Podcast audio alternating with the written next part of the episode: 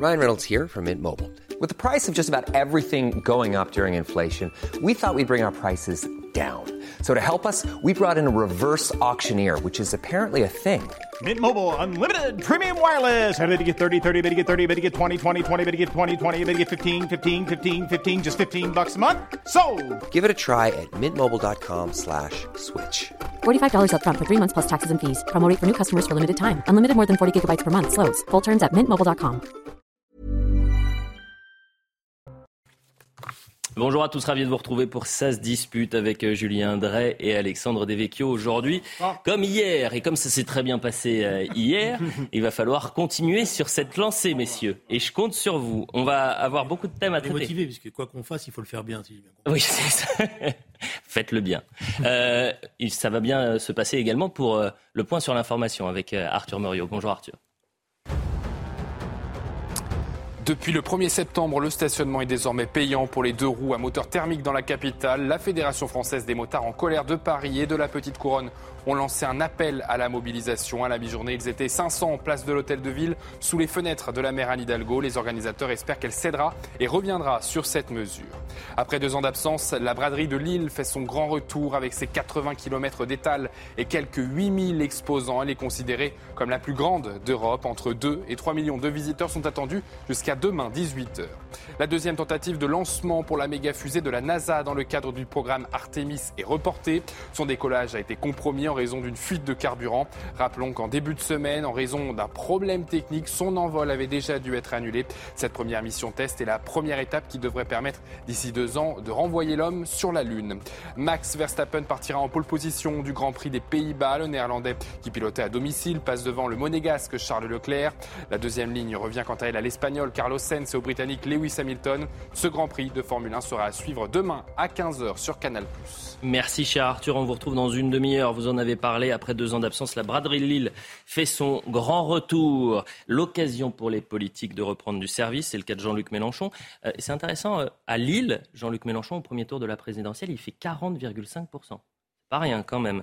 Et Jean-Luc Mélenchon remet une couche sur le droit au silence et les sirènes des policiers à Paris qui l'empêchent de passer des, des nuits sereines. On va l'écouter et on en parle juste après. J'habite en Grand Boulevard. Et alors là, c'est la fête. Continuelle. Pimpon, pimpon, pimpon, nuit et jour. Tout le temps, sans arrêt. De 8h du matin à minuit.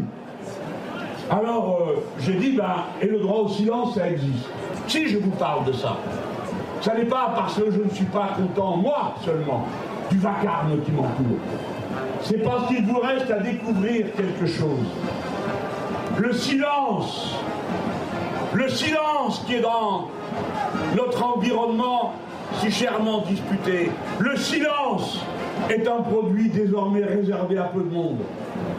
Le silence est une nécessité de l'existence. Savez-vous que 25 millions de Français sont exposés à des super nuisances sonores? Le silence dans le bruit et la fureur, c'est quand même pas assez Oui, c'est paradoxal. Il, paradoxal. Pourrait, il pourrait se l'appliquer à lui-même, Jean-Luc Mélenchon, le droit au silence, parfois. Euh, le droit de ne pas tweeter aussi des, des, absurdités, parce que tout est parti des, des, sirènes de la police. Donc là, il rétropédale avec une Mm. forme de, de talent politique euh, en, en posant un, un sujet de, de société qui est pas euh, inintéressant. C'est vrai que les, les embouteillages à Paris, euh, la, la pollution sonore euh, est, est un vrai sujet, mais Mais ce qui le dérange, c'est surtout les sirènes des. mais n'oublions pas que voilà que tout est parti quand même euh, des sirènes de police euh, et euh, d'un réflexe anti-policier. Et d'ailleurs, euh, c'est intéressant parce que le, il continue hein, sa, sa- sa diatribe. Moi, j'ai entendu d'autres extraits. Euh, et il dit que le, le- le- le problème du silence se pose particulièrement dans ce qu'il appelle les quartiers populaires, euh, les cités, avec Mmh. les habitants qui peuvent pas dormir. Souvent, ils peuvent pas dormir, les habitants de ces quartiers-là, parce que euh, y a des jeunes qui font du rodéo, il y a des jeunes qui vivent la nuit, qui occupent les cages d'escalier. Mmh. Et là, il y aurait besoin de policiers pour ces gens qui euh, appartiennent aux classes populaires aussi, qui se lèvent tôt le matin. Euh, et qui effectivement ont besoin de, de dormir. Donc Mmh. euh, euh, Jean-Luc Mélenchon, quand il tape sur la police, je suis pas sûr qu'il euh, rende service aux plus humbles dans la société parce que c'est sou- sou- souvent les plus les premières victimes des violences. On a difficilement, effectivement, euh, rencontré des tirs de mortier d'artifice euh, silencieux dans les, dans les cités, par exemple. À quoi joue Jean-Luc Mélenchon, Julien Drey, vous qui le connaissez bien? Je suis pas sûr qu'il joue. Je pense qu'il exprime par ailleurs peut-être un ressenti. Mmh. Lui-même, j'en ai assez chez moi, où là j'habite, je sais pas où il habite. Et je... Grand boulevard, il disait. Je ne vais pas révéler de secret. Ah, c'est lui qui l'a dit. Hein. Oui, d'accord. Mais c'est vrai que Paris est devenu de plus en plus brillant, et c'est vrai qu'il y a une pollution sonore qui est très agressive dans, dans, cette capitale. Alors, je ne suis pas spécialiste des choses. Est-ce que c'est identique dans d'autres capitales? Je n'ai pas forcément le sentiment dans quelques villes où j'ai été qu'on avait autant de voitures qui circulaient avec. Mmh autant de, pollution sonore. Donc c'est un vrai sujet. C'est un vrai sujet parce que par ailleurs, euh, c'est vrai qu'il y a une inégalité. Si vous avez des sous, vous mettez des doubles vitrages. Mmh euh, vous avez euh, la possibilité de vous protéger. Si vous n'avez pas de sous, vous êtes euh, en direct sur tous ces bruits-là. Alors évidemment, il y a les quartiers populaires qui sont aussi victimes de, ces pollutions sonores. Mais le, droit au silence comme un moment de méditation, parce que c'est comme ça qu'il le pose, oui. c'est pas une, erreur. Quoi. Pour une fois, on ne va pas lui jeter la pierre. Non, peut-être que le problème, c'est dans sa réflexion, ce qui le dérange, et je vais le citer, Joie retour dans Paris où jour et nuit jusqu'à minuit, toutes les dix minutes sur les grandes artères hurlent les sirènes des voitures de police le droit au silence, ce serait un refus d'obtempérer. C'est ça sa réflexion. Puis après, il la prolonge euh, ce week-end à, Lille en disant qu'il y a un droit au silence plus. Se rattrape. Se rattrape, effectivement. il, y a, un vrai problème, mais c'est vrai que c'est pas que les voitures de police, parce qu'il bah, y a beaucoup, et beaucoup, beaucoup de, sirènes liées aux, ambulances qui circulent euh, et aux accidents qui ont lieu dans Paris. Mm. Peut-être que d'ailleurs un jour on oui. faire le point sur tous les accidents euh, qui, sont qui ont lieu dans Paris, parce que je suis pas convaincu que la circulation à vélo telle qu'elle a été généralisée ah oui. dans la capitale ne donne pas lieu à une augmentation des accidents. C'est de ce que je vois en observateur, oui. on voit quand même pas mal de, pauvres euh, cyclistes, parfois euh, à terre. Euh, bon. C'est ce que, ce que j'allais dire, c'est que par ailleurs, la politique d'Anne Hidalgo et de ses alliés, dont fait partie d'une certaine manière la France insoumise, pas une politique très propice au, silence. La circulation à Paris avec les embouteillages, effectivement, c'est les coups de klaxon, mm. c'est les travaux dans tous les sens euh, qui font aussi euh, du bruit. Donc il ferait bien de, balayer aussi devant sa porte euh, Jean-Luc Mélenchon. Sur les travaux, il y a une réalité. Hein. J'ai oui. jamais, vu autant de chantiers. Mais c'est vrai. Hein. vous n'êtes pas sans dire qu'il y a pas si les Jeux Olympiques 2024. donc on prépare tout. Il y a des tas de trucs, des tas de travaux. J'ai essayé de regarder parce que je commence à me poser ces questions-là j'ai pas l'impression que c'est en rapport avec les Jeux Olympiques. Mais ça s'entend, mais il est fort, problème, Le problème qui est posé, c'est que vous avez beaucoup de. Euh, les travaux, ils, occasionnent évidemment des embouteillages, mm. nombreux, mm. et souvent, vous avez des travaux, vous avez des palissades, vous n'avez pas d'ouvriers. Il est formidable, Jean-Luc Mélenchon. Il parle du droit au silence en pointant les forces de l'ordre et il nous fait parler du, des problèmes de circulation à Paris. Jean-Christophe Couvi, qui a réagi au droit au silence et au problème des sirènes des forces de l'ordre. Écoutez. Alors déjà, quand il dit ça, j'entends la musique à fond derrière, je l'entends vociférer, hurler, donc déjà le silence, il est mal placé pour parler. Et après, effectivement, euh, s'il pouvait lui aussi des fois se taire un peu et faire silence, comme on dit aux enfants, vous savez, le roi du silence, bah, ça ferait du bien à tout le monde en fait.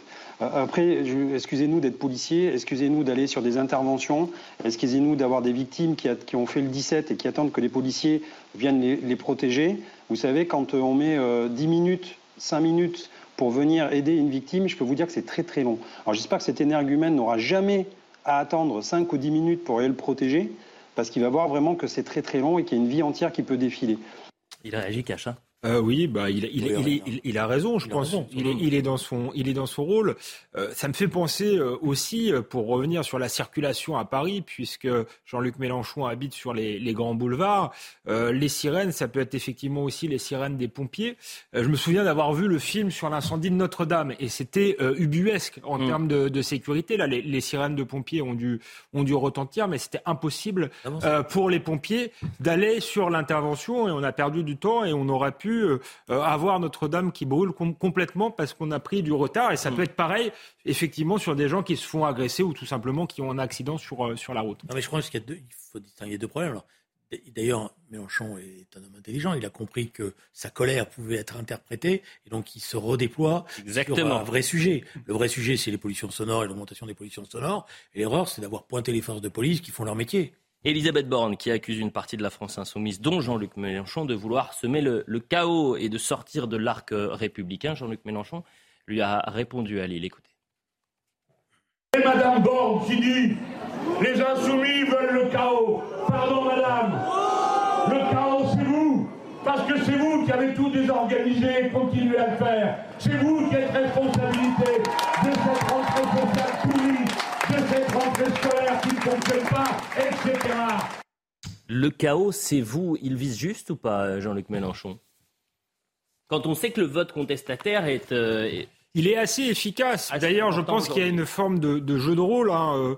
Euh, euh, Jean-Luc Mélenchon est un adversaire pratique pour euh, la majorité parce qu'il est tellement excessif que la majorité peut apparaître comme le, parti de l'ordre. Ce qui n'est pas tout à fait le cas, et c'est là où Mélenchon n'a pas tout à fait tort. C'est aussi le parti du, désordre. Quand on voit ce qui s'est passé au Stade de France, quand on voit le gag, l'ambroglio autour de l'expulsion de l'imam Iqsem, ou quand on a vu les Gilets jaunes, on ne peut pas dire que le, quinquennat de, de Macron a été un quinquennat euh, euh, apaisé. Donc oui, effectivement, pendant cinq ans, il y a une forme de chaos social euh, et de violence dans le pays.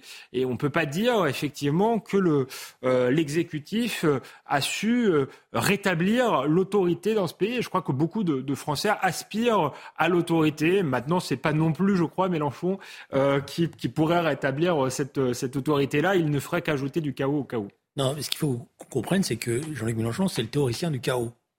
Parce que le premier livre qu'il a écrit en 1989, c'est la théorie du chaos. Donc c'est vrai qu'il est spécialiste de, cette question-là. Peut-être qu'il généralise un peu vite. Moi, je fais très attention à ces leaders politiques, parce que je pense que c'est peu utile aujourd'hui, qui emploient des expressions excessives, et elles sont tellement excessives qu'elles ne sont plus opératoires. La France a des difficultés réelles, mais c'est pas le chaos. Mm. C'est pas vrai. Il y a mm. des situations chaotiques. C'est pas pareil. Mm. Bon, mais c'est pas la France, c'est pas le chaos. Il y a des situations chaotiques urgences des hôpitaux, par exemple. Euh, voilà. Mais je pense que ça sert à rien. Alors, lui, c'est un style maintenant. C'est le, style qu'il a pris, c'est-à-dire le style de, dirigeant populaire. Euh, un peu, il faut savoir qu'il a beaucoup regardé les cassettes de Georges Marchais à l'époque et qu'il revendique euh, une filiation avec ces formes-là. Bon, donc c'est un style, voilà. Ce samedi, et vous en parliez il y a un instant, un rassemblement euh, organisé euh, en soutien à Hassan Iqiyoussen s'est tenu place de la République à Paris contre son expulsion et contre l'islamophobie d'État. Voilà le, le cœur de cette mobilisation symbolique du collectif Perspective musulmane, réunissant, allez, on va dire une centaine de, personnes. On va les découvrir à l'image. Il y avait quand même du monde. Hein. Euh, C'était pas euh, euh, anodin, euh, manifestation qui n'a pas été interdite par la préfecture de police. Alors on est allé poser la question aux riverains, aux franciliens. Est-ce que vous avez été choqués par cette manifestation? Est-ce qu'elle aurait dû être interdite? Certes, elle est polémique, mais est-ce qu'il fallait l'interdire? Écoutez leur réponse. Oui, je trouve ça très solidaire et vraiment je soutiens la cause. Parce que tout d'abord, que ce soit un imam, un prêtre ou un rabbin, tout homme de foi mérite le soutien euh, de tout le peuple. C'est sûr qu'il y a des gens qui le soutiennent, c'est évident, mais franchement, euh, on ne soutient pas des gens qui, prêchent des paroles comme ça. Quoi. Je trouve ça un petit peu injuste euh, ce qui se passe actuellement à son encontre, étant donné que ça fait des années qu'il est né en France, et puis bon, je pense qu'il a droit à un second regard.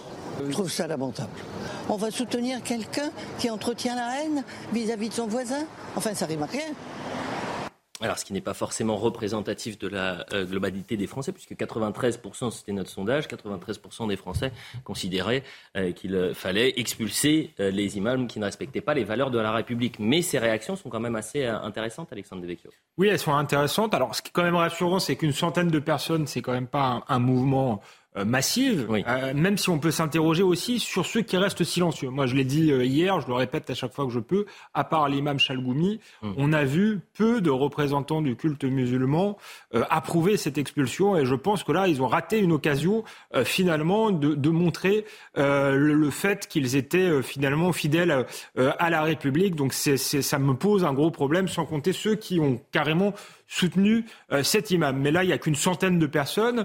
Euh, après, c'est intéressant dans leur, euh, dans leur rhétorique, puisqu'effectivement, ils parlent de, de racisme d'État, d'islamophobie d'État. Donc on voit bien que pour promouvoir des idées islamistes, puisque c'est des idées islamistes que défend l'imam Iqiyoussen, ils se réfugient derrière l'antiracisme. C'est un antiraciste totalement dévoyé, mais ils sont dans une rhétorique victimaire. Les musulmans seraient pourchassés en France. Charlie Hebdo serait euh, l'organe de cette chasse à l'homme, puisque j'ai un collègue Paul Sugy que, vous connaissez bien, qui vient de temps en temps sur sur les plateaux de, de CNews, qui était à la manifestation. C'est intéressant les verbatims euh, qu'il rapporte. Et effectivement, c'est des attaques contre Charlie Hebdo, c'est des attaques contre le racisme d'État, c'est la comparaison entre Gérald Darmanin et la collaboration. Il se fait traiter de euh, de, de, de collabo. Donc il y a cette idée que finalement les musulmans seraient les juifs du 21e Siècle et que l'État français, ce serait la continuation du régime de Vichy qui persécuterait les, musulmans. C'est faux. Il n'y a pas de discrimination à l'égard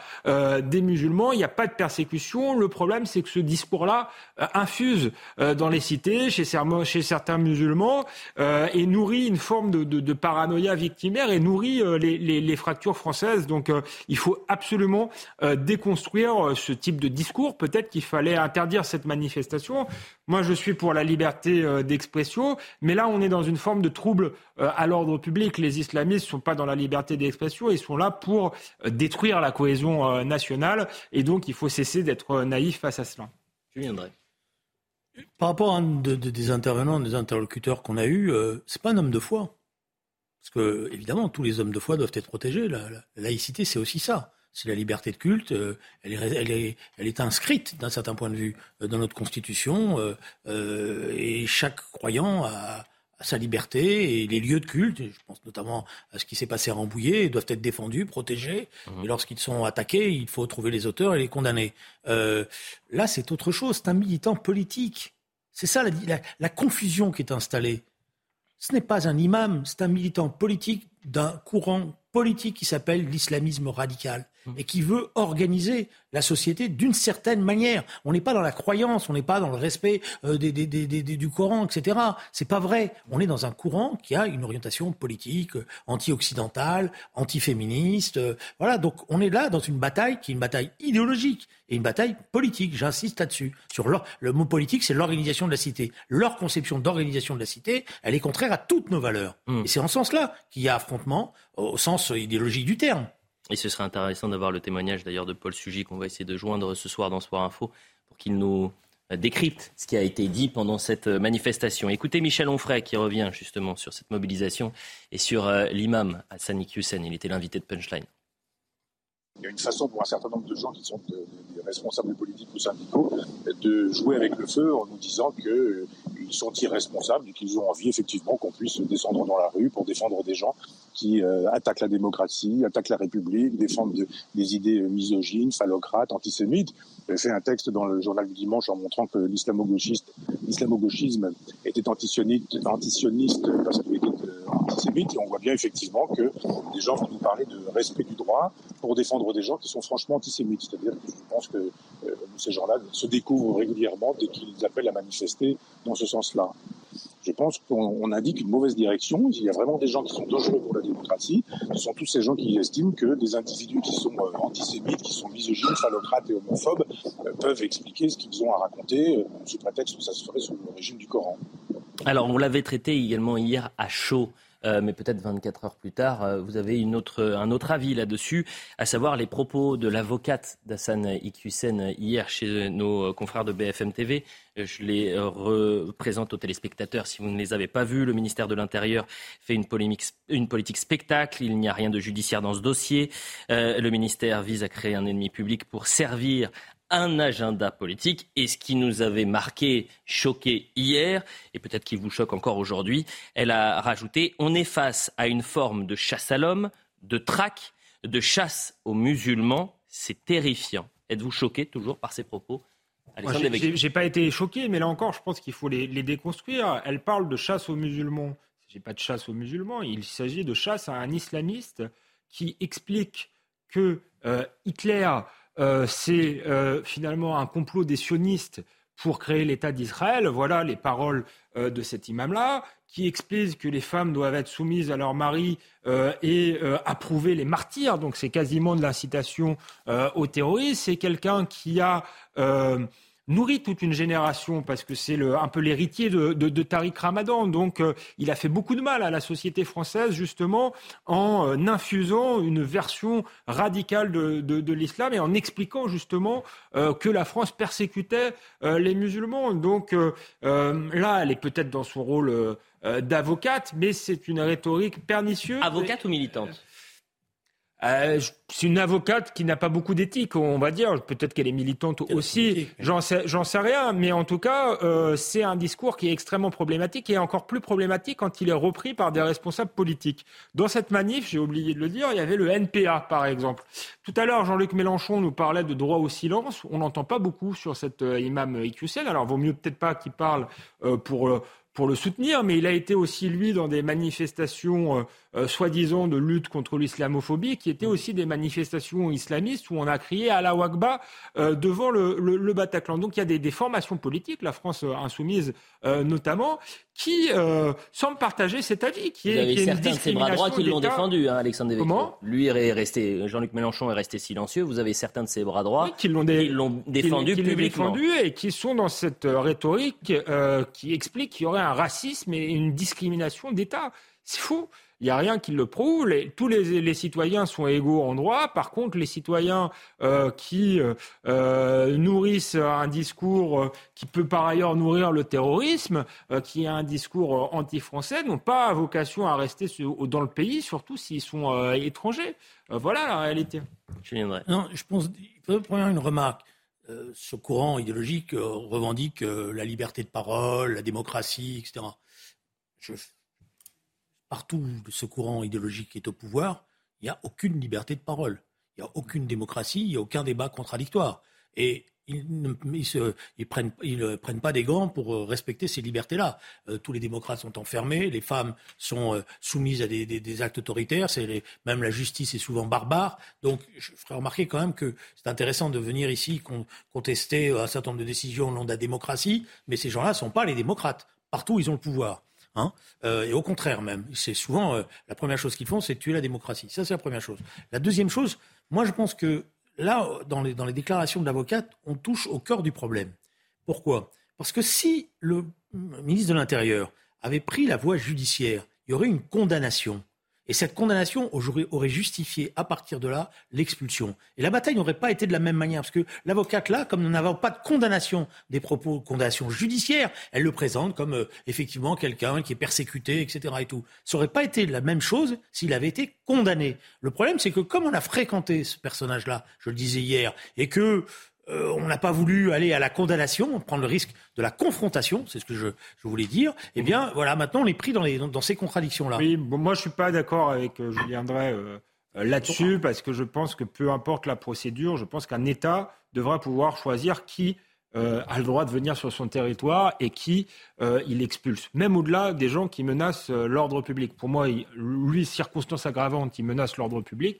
Mais je crois que la question de l'immigration n'est pas est une question politique qui ne devrait pas appartenir euh, aux juges. Donc on devrait quand même être. Euh, ça fait partie de la souveraineté euh, d'un pays de savoir qui on, qui on accueille et qui on n'accueille pas. Alexandre, on n'est pas dans un problème d'immigration. Il est français. Non, il n'est pas français. Il a, quoi, il, il, ah non, il, il n'est pas français. Il a refusé la nationalité française. Donc, euh... on n'est pas dans un problème d'immigration traditionnelle. Mm. Euh, à circonstances aggravantes, oui. Voilà, on est, on est là dans, un, dans une confrontation idéologique avec quelqu'un qui a des enfants français. 5 enfants, 15 petits-enfants. Qui pourrait d'ailleurs demander la nationalité française, il l'aurait quasiment automatiquement. Hein, je veux dire, du point de vue de nos lois puisque ses enfants, il a des enfants nés sur le territoire français. Il l'a refusé, gardant une nationalité marocaine qu'il conteste d'ailleurs, parce que son angoisse c'était de finir dans les prisons marocaines. Euh, euh, là aussi. Bon, donc euh, moi je, je, pense que, je m'excuse, mais pour combattre le terrorisme, pour combattre l'islamisme, il faut toujours avoir des principes.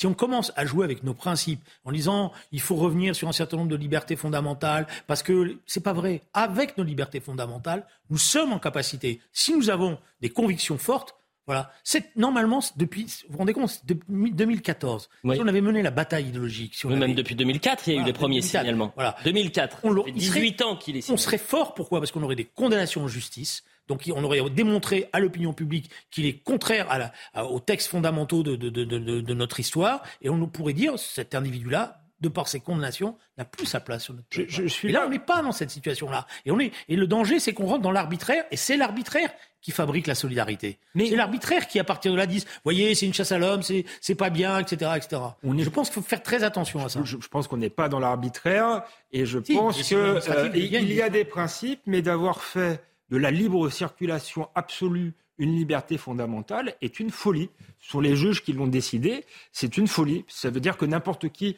euh, peut venir euh, dans le pays euh, et, et, qu'on doit l'accueillir parce que ça fait partie des libertés fondamentales. On est arrivé à un système où on ne peut plus expulser personne, y compris un fondamentaliste, euh, quelqu'un qui menace la sécurité du pays. C'est quand même, c'est ça que révèle cette affaire et c'est ce qui est terrible. Alors, je, je reprends la mécanique. Mhm. La mécanique, en fait, il y a une petite manœuvre du ministre de l'Intérieur.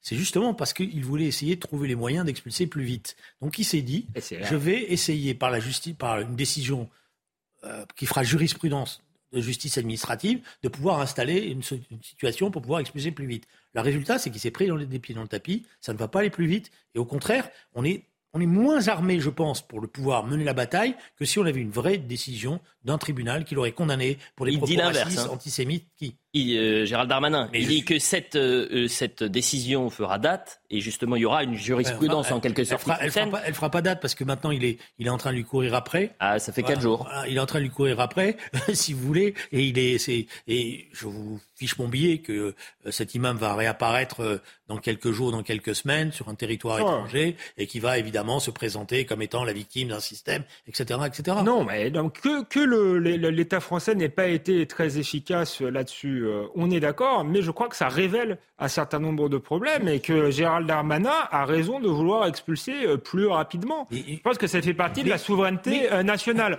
Après, je pense aussi que s'il n'y a pas eu de condamnation judiciaire, et là je vais aller dans votre sens, euh, c'est que Gérald Darmanin a un passé. Euh, et aujourd'hui, euh, il prend ce cheval de bataille de, de, de, de se battre contre l'islamisme, contre le communautarisme. On sait qu'il l'a reçu effectivement quand il était maire il y a quelques années. C'est vrai que les politiques devraient commencer, quand ils sont élus locaux, à pas faire de, de, clientélisme. Ce serait, ce, ce, serait mieux. Mais après, moi, je pense que il y, y, a vraiment une différence philosophique d'approche entre nous deux. Certes, il y a une bataille contre l'islamisme.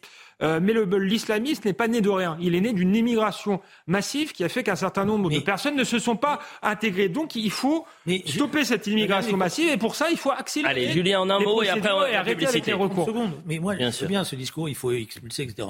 Mais regardez l'impuissance de l'État. Je m'excuse, je vais le faire parce que des, des, riverains m'ont interpellé. Mais vous avez, vous avez une jungle qui est en train de se constituer. À la Villette. À la Villette. Vous allez, vous prenez votre voiture, vous allez tourner autour. D'abord, vous, vous êtes en compassion avec tous les habitants du quartier, mmh. les commerçants qui s'en vont, parce mmh. qu'ils se font agresser. Mais que fait l'État? On est d'accord là-dessus. Que fait l'État? Donc c'est ça. qu'on en parle depuis même un an. Et on a été les seuls et les premiers à le traiter et on nous prenait pour des, fous. Je, suis très bien, mais d'ailleurs c'est pour ça que il faut relancer le. Mais Julien, c'est bien pour ça qu'il faut pouvoir expulser. je ferai remarquer que voilà, euh, c'est quand même. et franchement, moi-même, j'ai j'ai été interpellé parce que j'avais un rendez-vous pour, voilà, je vais vous révéler, j'avais un rendez-vous pour de la Villette mm. et j'ai interpellé par des commerçants qui m'ont reconnu, qui m'ont dit est-ce que vous pouvez en parler s'il vous plaît? Parce que plus personne ne s'occupe de nous. Voilà. Et quand j'ai pris la voiture et j'ai fait le tour, je me suis dit mais c'est pas possible.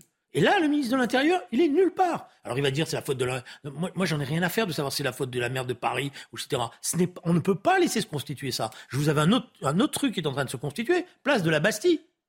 Place de la Bastille, désormais, vous avez une petite jungle qui est en train de se constituer. on est d'accord. Ah, on est d'accord, mais je défends pas le, je, juste un mot, je défends pas le ministre de l'Intérieur. je défends le fait que justement, il faut éviter, il faut se donner les moyens d'expulser pour qu'on ait pas ces la publicité. Et, demain, pas plus d'islamistes. La publicité, ce que je vous propose, Julien, c'est si on a le temps, on emmène une équipe et demain on en parle et on fait témoigner euh, les commerçants place de la Villette et place de la Bastille. Et si on peut pas le faire demain, on le fera à ce moment-là.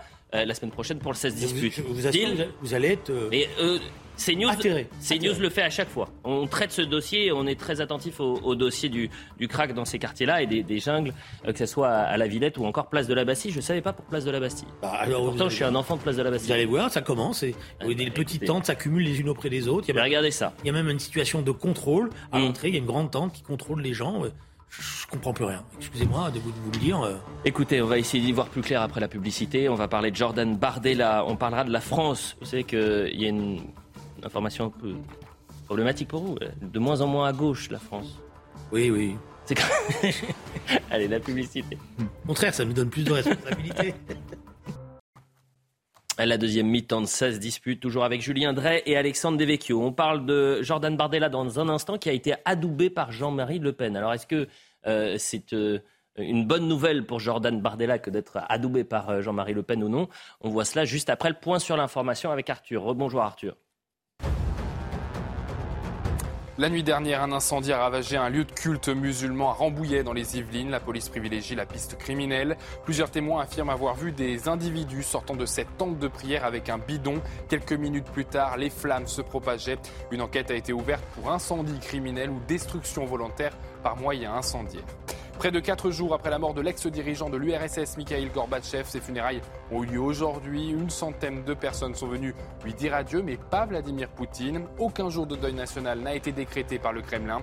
Précisons aussi qu'en raison de la guerre en Ukraine et du contexte diplomatique qu'elle implique, aucun grand dirigeant mondial n'était présent à la cérémonie. Dans une vidéo publiée sur Instagram, l'actrice et militante Jane Fonda annonce être atteinte d'un cancer. L'américaine de 84 ans indique qu'elle est optimiste car 80% des personnes survivent à ce type de cancer. Toutefois, elle a adressé un message politique en soulignant qu'elle avait de la chance d'avoir une assurance maladie. Elle déplore le fait que beaucoup d'Américains n'ont pas d'accès aux soins de qualité en raison de leur système de protection sociale. Voilà pour le point sur l'information. Le 5 novembre prochain, le Rassemblement national euh, connaîtra son prochain président. Deux poids lourds s'affrontent euh, au profil très différent, puisque vous avez Jordan Bardella et euh, Louis Alliot. Jean-Marie Le Pen a choisi son camp, puisqu'il adoube Jordan Bardella. On l'écoute. il a l'âge que j'avais quand j'ai été élu député. Eh bien, Bardella me semble un, le candidat sur lequel on peut reporter les espoirs que l'on avait de voir le Front National retrouver, sinon son nom, puisqu'on en a changé, mon Dieu, je ne m'attache pas spécialement à cela, encore que, euh, sa, sa, volonté de parti politique réformateur, réalisateur, et capacité, et en capacité de le faire. Julien Drey, être adoubé par le père fondateur du, Front National, c'est une bonne chose ou non pour Jordan Bardella? Je me dis que Marine Le Pen doit se dire quel sacré père. Il n'en rate pas une. Il n'en rate pas une. Et même, on voit qu'il est quand même dans une situation euh, quand même difficile sur le plan physique, etc. Mais même jusqu'à la dernière minute, quand il pourra y en mettre une, il en mettra une. Voilà. Euh, alors c'est un règlement de compte parce que en fait, euh, euh, Monsieur Alliot avait participé avec Marine Le Pen au détachement la décrochage par rapport à Jean-Marie Le Pen. Donc dès qu'il peut en mettre une, il en met une. Moi, j'y connais rien. franchement, je suis pas un expert. Vote des militants et je ne vais pas me, je vais pas donner de pronostic. Ce que je vois, c'est que il finira jamais et quand il peut, il en met une. Alexandre Devecchio. Je crois que ça n'a pas tellement d'importance. Hein. à chaque fois qu'effectivement il y a une provocation à faire. on tend le micro à Jean-Marie Le Pen, mais je crois que les, gens n'y font pas tellement attention.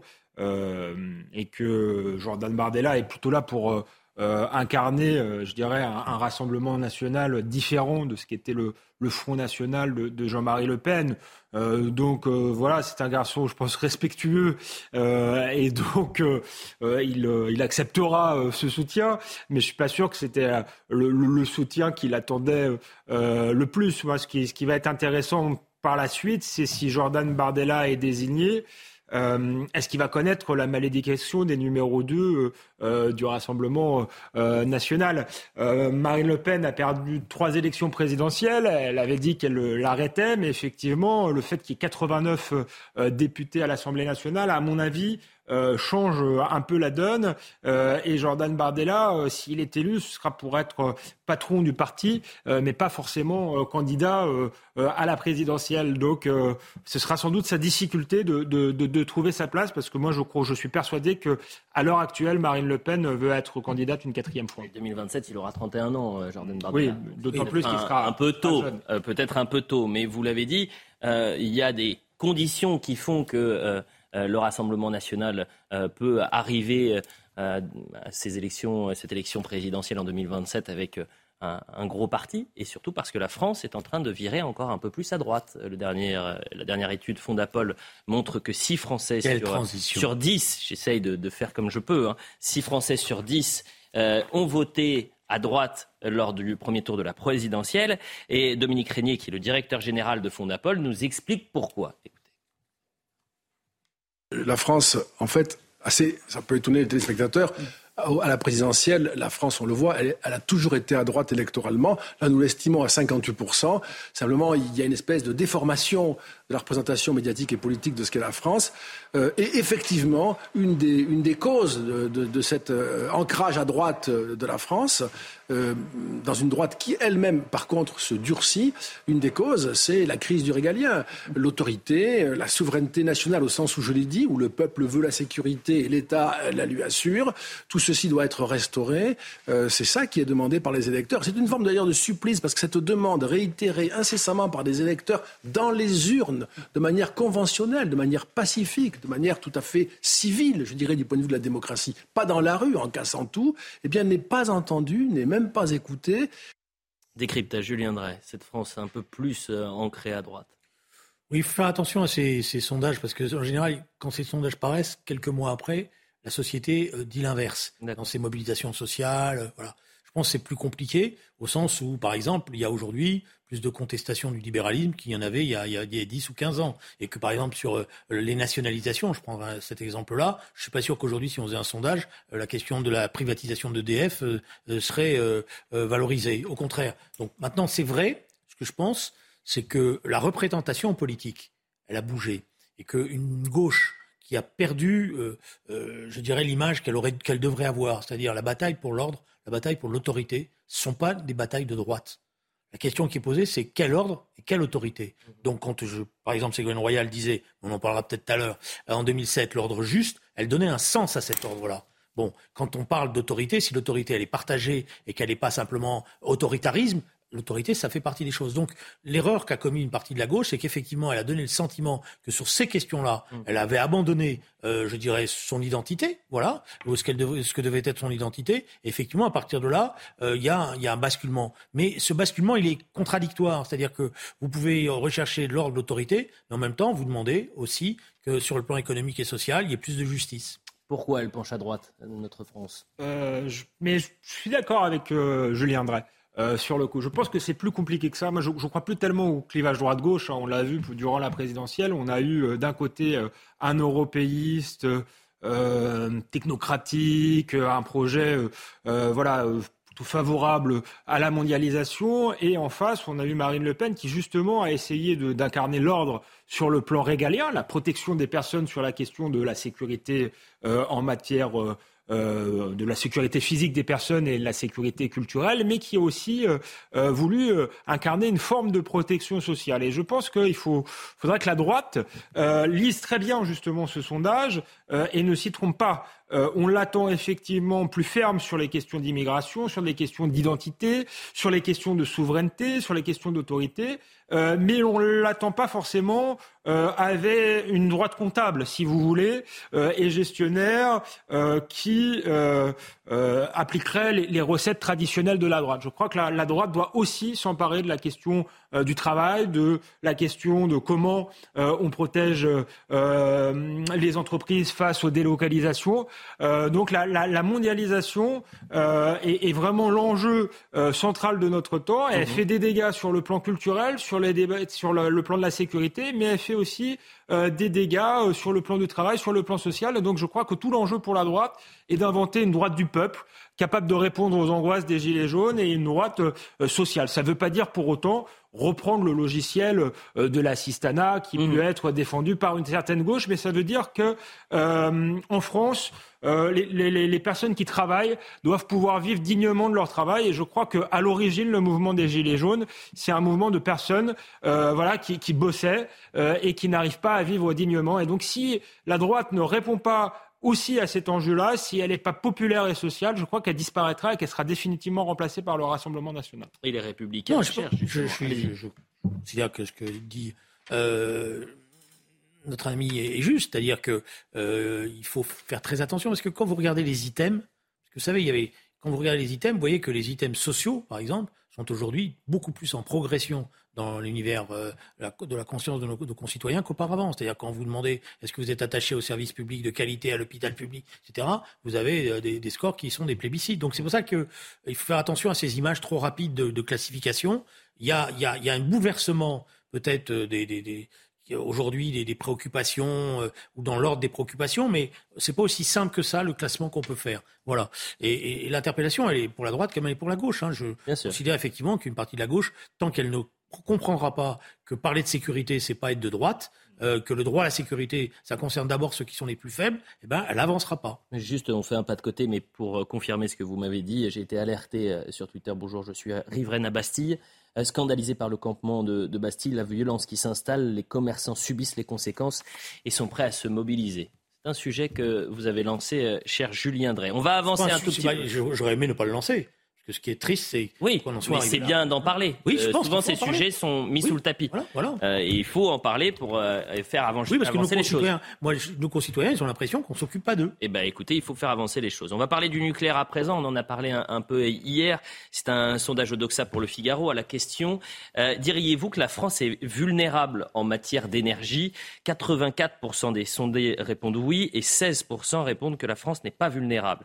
Et je veux qu'on s'arrête un instant puisqu'on l'avait fait hier sur notre parc nucléaire. Le nucléaire, il représente aujourd'hui 70% de notre approvisionnement en électricité, euh, mais les centrales ne tournent pas à plein régime. La vétusté, le manque de bras et les choix politiques qui ont été faits. On voit le sujet très rapidement de Sibylle de Lettres et on en parle juste après. Au total, c'est plus de la moitié du parc nucléaire français qui est à l'arrêt. 32 réacteurs ne sont pas en service sur les 56 présents sur le territoire. À cela plusieurs raisons. Tout d'abord, certains sont en maintenance. À Gravelines, par exemple, cinq réacteurs sur les six de la centrale sont stoppés. La plupart du temps, il s'agit de recharger le combustible. L'opération dure quelques semaines. Il peut aussi avoir des réparations à cause de l'ancienneté des centrales. Mais plus inquiétant, 12 réacteurs sont hors service à cause d'un problème de corrosion détecté sur un système de sécurité. Ce mécanisme permet de refroidir rapidement la centrale en cas d'accident. C'est le cas de trois des réacteurs de la centrale de Cattenom, à l'est du pays. Un problème qui va pousser EDF, exploitant des centrales françaises, à faire des révisions à moyen terme dans l'ensemble des installations, et ce d'ici 2025, et donc occasionner d'autres arrêts. Face à ces travaux d'entretien qui se multiplient, le patron d'EDF a alerté il y a quelques jours d'une difficulté supplémentaire, le manque de personnel qualifié. Mais le gouvernement l'a assuré hier à la sortie du Conseil national de défense. Tous les réacteurs devraient être en marche cet hiver. Difficilement en marche, hein, d'ailleurs. Les 32 euh, réacteurs qui sont aujourd'hui à l'arrêt, euh, à terme, ce serait en, février 2023. Donc on va passer une, euh, partie de l'hiver en, difficulté. Et je veux qu'on revienne sur les choix politiques, puisqu'on en avait parlé un tout petit peu euh, hier soir. François Hollande, en 2012, son objectif, et c'était dans son programme, euh, réduire de 75 à 50 la part du nucléaire dans la production d'électricité d'ici à 2025. La décision de ne fermer que Fessenheim était également, selon certaines associations, euh, dont Greenpeace, difficile à, comprendre. Et Nicolas Sarkozy, dans le même programme, en 2012, c'était confirmer le choix du nucléaire. C'était pas de, réduire ce parc-là. Euh, Alexandre Devecchio, est-ce qu'aujourd'hui, les choix politiques euh, ont euh, eu un impact finalement sur, sur ce qu'il nous arrive aujourd'hui. Oui, je, je, maintiens moi ce que j'ai dit euh, hier soir, c'est-à-dire qu'on a eu quand même un début de démantèlement du nucléaire. Le, réduire à 50%, c'est c'est quand même un, un, choix fort et je pense que nous le payons aujourd'hui parce que si vous voulez, on a envoyé le signal qu'il fallait plus investir sur cette énergie-là, qu'il fallait investir sur d'autres énergies notamment euh, euh, construire euh, des éoliennes ou les importer d'Allemagne. On a vu que c'était une, énergie très compliquée à déployer et pas du tout mm. efficace. Donc tout l'argent qu'on a dépensé dans les éoliennes, on ne l'a pas dépensé dans l'entretien des centrales. Et aujourd'hui, on en paye effectivement les conséquences. Alors il y a plusieurs choses. D'abord, si vous voulez, il y a, je me méfie toujours de ces basculements idéologiques en 24 heures ou en 3 mois. Hmm. Euh, il y a quelques années, euh, il y avait une contestation de ce que représentait la technologie du nucléaire, c'est-à-dire les risques et bon, qui étaient réels, parce que c'est pas n'importe quelle technologie. Et une fissure et une fuite, ça a des conséquences dramatiques. C'est pas simplement un petit barrage. Bon, euh, et je peux vous dire qu'à l'époque, il y avait un lobby pro-nucléaire qui militait fortement. Je me rappelle que quand j'étais parlementaire, dès que j'avais prononcé une phrase ou deux sur l'énergie nucléaire française, dans l'après-midi, j'avais un coup de téléphone de, de lobbyistes d'EDF d'ailleurs hein, en général Mmh. et qui me disaient mais vous avez dit ça attention etc et tout là je vois se réveiller à nouveau ce grand lobby pro-nucléaire qui d'un coup nous dit maintenant construisons des centrales partout n'importe comment etc et tout attention pourquoi on a, on, a, on, a mis en cause euh, les choses? Parce qu'à l'époque, on a eu des catastrophes qui nous alertaient. Donc il faut recommencer.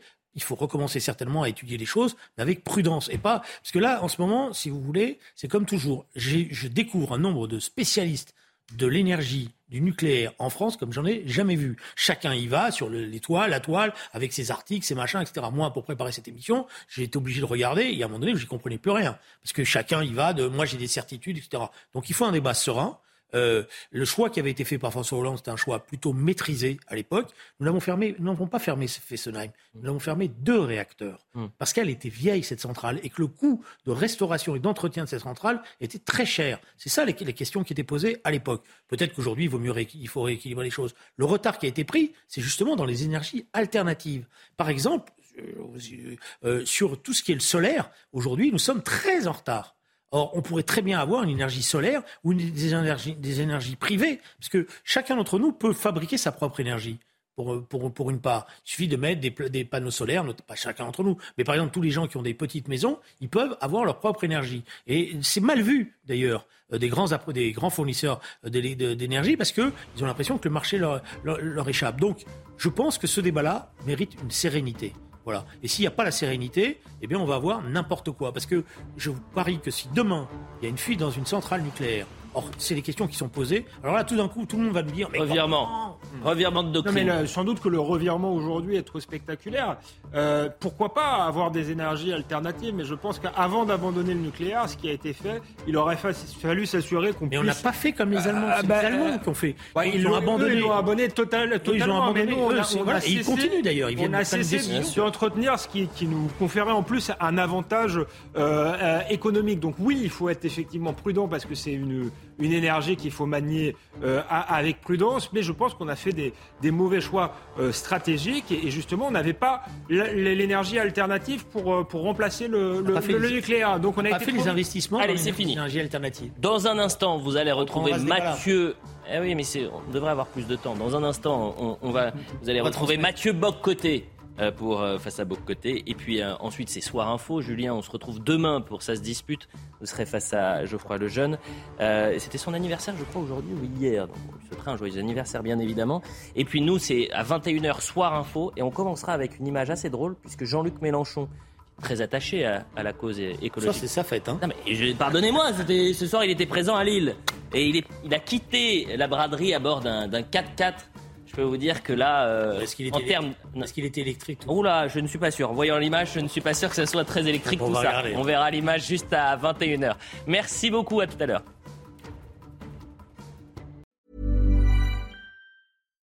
Botox Cosmetic, out of botulinum toxin A, FDA approved for over 20 years. So, talk to your specialist to see if Botox Cosmetic is right for you. For full prescribing information, including boxed warning, visit BotoxCosmetic.com or call 877-351-0300. Remember to ask for Botox Cosmetic by name. To see for yourself and learn more, visit BotoxCosmetic.com. That's BotoxCosmetic.com.